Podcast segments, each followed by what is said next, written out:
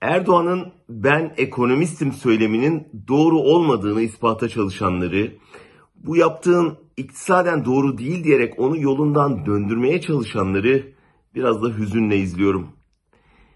İsmi dünyanın en zengin devlet adamları arasında geçiyor. Yakınlarının hepsi dolar milyarderi oldu. Küçücük bir manipülasyonda servetlerine servet katıyorlar. İzlediği politikanın sonuçlarını tüm dünya görüyor. O görmüyor mu sanıyorsunuz? Düşük faiz İsrail'inin Merkez Bankası başkanlarını top gibi ayağında sektirmesinin neye yol açtığını bilmiyor mu? Kurdaki değişim grafiklerini herkes izliyor, o izlemiyor mu?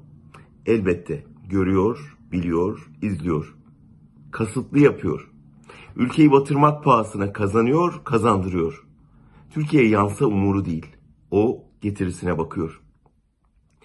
Maliye Bakanı'nın kardeşinin Merkez Bankası toplantısı öncesi manipülasyon açıklaması yapması uygar dünyanın her yerinde bakanı koltuğundan ederdi. Ama Türkiye'de onu koltuğundan etme durumunda olanlar aynı zamanda o tüyodan beslenenler. Servetlerini yurt dışındaki şirketlere aktaran müteahhitlerin haberlerini görmüyor musunuz?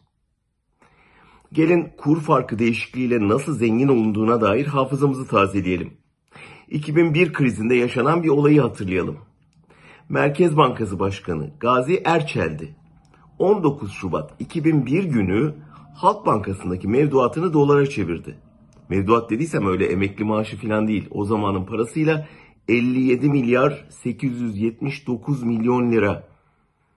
3 gün sonra dalgalı kura geçildi. Gazi Bey bu işlemden büyük kar elde etti.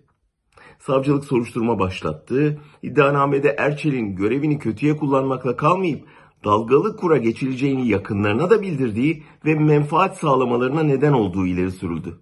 Erçel yıllar sonra mahkum oldu.